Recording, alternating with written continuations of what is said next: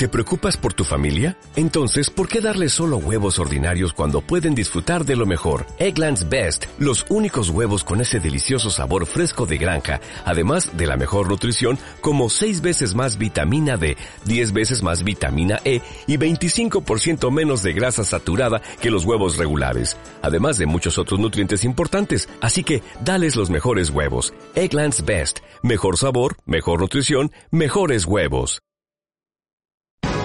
Aquí te lo contamos. Buenos días España.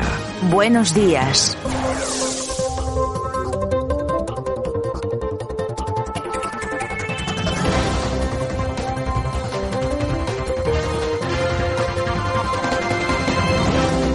Aquí estamos nosotros otra vez este 17 de marzo 2022 con nuestra portada. Analizamos todo lo que ha sido noticia durante las últimas 24 horas con el profesor Sergio Fernández Riquelme. Don Sergio, ¿qué tal? Buenos días. Muy buenos días, Santiago. Bueno, me han dicho que las últimas 24 horas ha caído bastante agua por Murcia. Bueno, más que agua, barro casi, ¿no? Sí, Barro, parece la película Interestelar. Eh, terrible, terrible. Bueno, bueno. Pues venga, vamos a ver si analizamos algunas de las cositas que hemos escuchado durante las últimas horas. Vamos a empezar por Vox, si te parece. Ahí afuera hay millones de españoles que están sufriendo, que no pueden pagar la factura de la luz, mucho antes de la guerra criminal e ilegítima del señor Putin. Deje de hacerse el imprescindible, allí donde nadie le echa de menos. Y yo me pregunto, ¿qué le gustaría a Vladimir Putin en Europa? Le gustaría precisamente algo que usted está haciendo. Le gustaría que Europa no estuviera unida, sino dividida. Le gustaría que hubiera manifestaciones como las que ustedes están auspiciando, no en contra de la invasión y de la guerra, sino en contra de los gobiernos que están en contra de esa invasión y de esa guerra. es lo que ustedes están haciendo. ¿Qué sería de Europa si en Italia gobernara Salvini? Si en Francia gobernara Le Pen y si en España ustedes al menos tuvieran algún tipo de responsabilidad gubernamental. Sería la muerte de Europa, señorías. La muerte de. Ustedes representan la intolerancia, la falta de argumentos, la ausencia total de diálogo, señorías. Por eso Vladimir Putin, ¿qué ha hecho durante estos últimos años? Apoyar a aquellos con los que ustedes se reunían precisamente a principios de este año.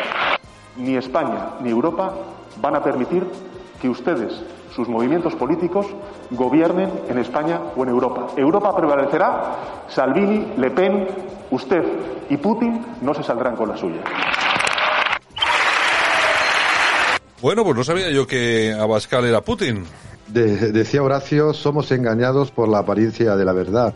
Y en el rifirrafe de la sesión de control en el Parlamento de ayer, pues Pedro Sánchez, para defenderse, pues eh, ni más ni menos que utiliza de nuevo el comodín de Putin. Y recordemos que Vox es de los partidos soberanistas, nacionalistas, que menos relación ha tenido con Putin y con Rusia Unida, a diferencia de Le Pen y otros movimientos. Vox es un partido euroatlántico eh, que nunca ha cuestionado la OTAN y que nunca se ha acercado al Kremlin. Eh, pero claro, eh, para negar la realidad de la crisis, para echarle la culpa de lo que están sufriendo los ciudadanos, pues la figura de Vladimir Vladimirovich Putin es muy útil. Y no sé si con Vox se viviría mejor eh, en España, pero lo que está claro es que con Pedro Sánchez cada vez vivimos peor.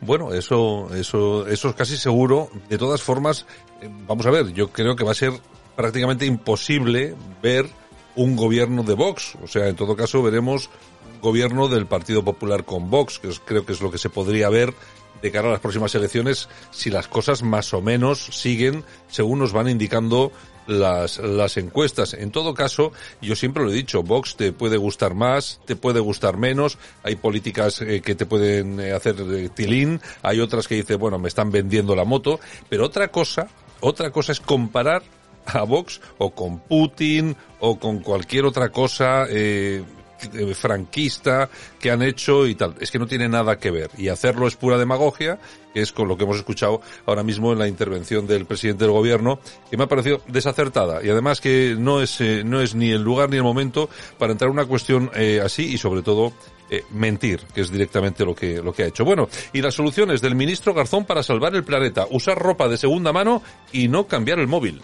Cuando se acaba el recurso a Putin, pues vamos a esa economía circular que casi nadie entiende, y menos el gobierno. De nuevo, el Ministerio de Consumo, una institución que creo que debería desaparecer para el gasto que conlleva y el poco trabajo que eh, realiza, pues ha sacado un nuevo informe, un nuevo estudio eh, con el cual eh, quiere adoctrinar a los ciudadanos eh, en salvar el planeta Tierra, eso sí, sin prescindir del capitalismo que tanto detesta y pues no afrontar pues la crisis real que viven los ciudadanos.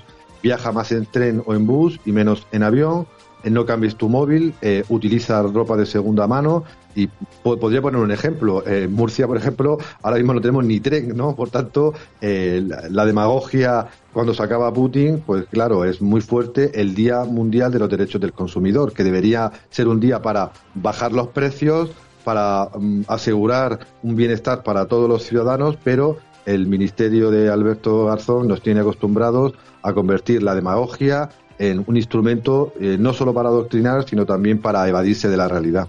Bueno, y otro de esos rostros oscuros, tenebrosos, eh, que surgen de la guerra en Ucrania. Bueno, se captan a mujeres para prostituirlas y a niños para llevarlos a campos de trabajo. Las mafias se instalan en los puntos de llegada, estaciones y cruces de carretera ofreciendo alojamiento y transporte un blanco fácil. Mujeres y niños cansados y totalmente perdidos. Bueno, esto es lo que ocurre siempre en casi todas las guerras, ¿no? Hay que tener mucho cuidado con este asunto.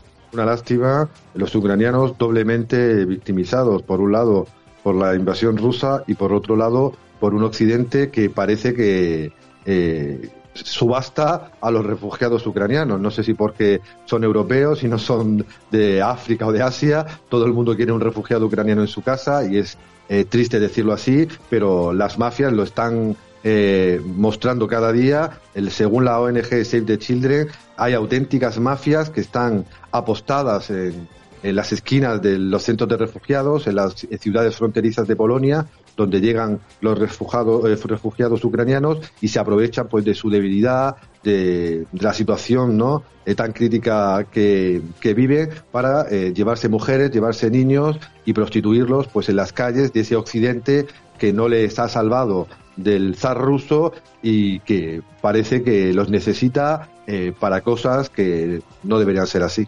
En fin, ahí lo que tiene que existir es muchísimo más control por parte de las autoridades y lógicamente pues eh, dureza, además dureza extrema contra esas mafias que, bueno, tampoco voy a decir a estas horas de la mañana lo que haría yo exactamente con ellos, pero tiene mucho que ver con las cuerdas y las plazas públicas.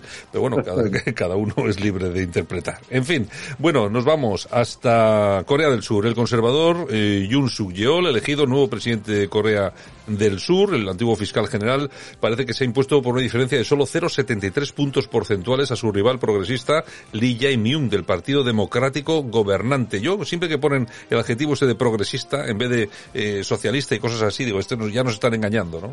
Sí, el concepto progresista ha sustituido al viejo socialismo, pero también al viejo liberalismo, ¿no? Ese consenso del que hablan muchos autores eh, contra el que se ha revelado pues el Partido Conservador que tenía todas las de perder y por una pequeña diferencia pues ha dado la vuelta a la tortilla en esa batalla cultural que supera fronteras y que está presente eh, en todo el mundo. Corea del Sur, potencia tecnológica eh, y país pues fronterizo con la dictadura comunista del norte coreano, pues reivindica pues sus valores tradicionales Además, recordemos que Corea del Sur es el país del mundo posiblemente donde más crece el cristianismo, eh, aunque sea una importación foránea y, muy, y muy rara en, en, esos lares del mundo, eh, tiene un poder enorme las iglesias católicas, las iglesias evangélicas, que son las que han apoyado decisivamente a este candidato con un discurso durísimo eh, en defensa pues, de los valores propios de esta nación asiática.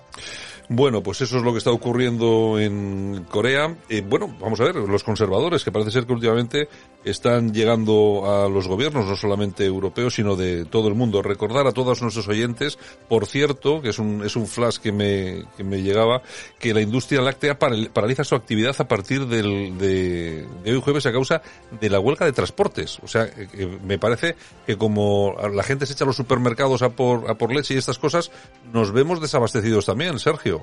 Sí, al final, eh, un problema que el gobierno ha decidido que no era importante, pues sí es importante, porque hay muchísimas personas que viven eh, del transporte y por el transporte y mm, están anunciando que no va a haber desabastecimiento, pero cada vez que habla el gobierno, eh, pues se cumple esa máxima de, que lo peor puede ir a peor. Esperemos que se solucione pronto, que se atiendan las reclamaciones de, justas de los pequeños y medianos camioneros eh, y que pues eh, se asegure algo tan importante como es el abastecimiento de carburante, de comida y de productos de primera necesidad a, la ciudadanía, porque si no, el panorama se va a seguir poniendo muy feo. Yo, de todas formas, cada vez que escucho al gobierno decir nada, nada, no, no hay problema, no va a haber desabastecimiento, desabastecimiento. Eh, digo yo, bueno, hay que ir soltando el dinerito en el supermercado para hacerse con todo lo posible, porque bueno, en fin, bueno, y vamos a acabar con una noticia, el plan de antibandas en Madrid acaba con 18.000 identificados, 171 detenidos y 92 armas incautadas en un solo mes. España es un país seguro, pero no nos pueden mentir de que es completamente seguro. Eh, estos últimos días también nos hemos enterado de tiroteos eh, en, pleno centro de Madrid. Es decir, que tenemos un problema de seguridad eh, derivado de bandas, de inmigración ilegal, de mafias que llegan, de cierto descontrol. Y sí, España es un país seguro, pero hay que conocer la realidad y poder abordarla, porque la noticia que tú has eh, mostrado es tremenda, ¿no? 18.000 identificados, 117 detenidos y 92 armas incautadas en un mes, solo en un mes en la eh, Comunidad de Madrid. Un dato terrible que nos eh, indica que mm, falta pues más control, falta más seguridad y que los datos a veces pues no reflejan la realidad cualitativa que los ciudadanos viven de inseguridad en sus barrios, en sus negocios y en sus familias. Bueno, y si estas cifras nos parecen grandes, enormes, peligrosas, imagínense ustedes lo que ocurre en otras capitales europeas como puede ser París, por ejemplo, o, Berlín, con todos los, los problemas que, que tienen con esa inmigración descontrolada que lógicamente genera incluso guetos donde se producen situaciones de máxima violencia, etcétera, etcétera, etcétera.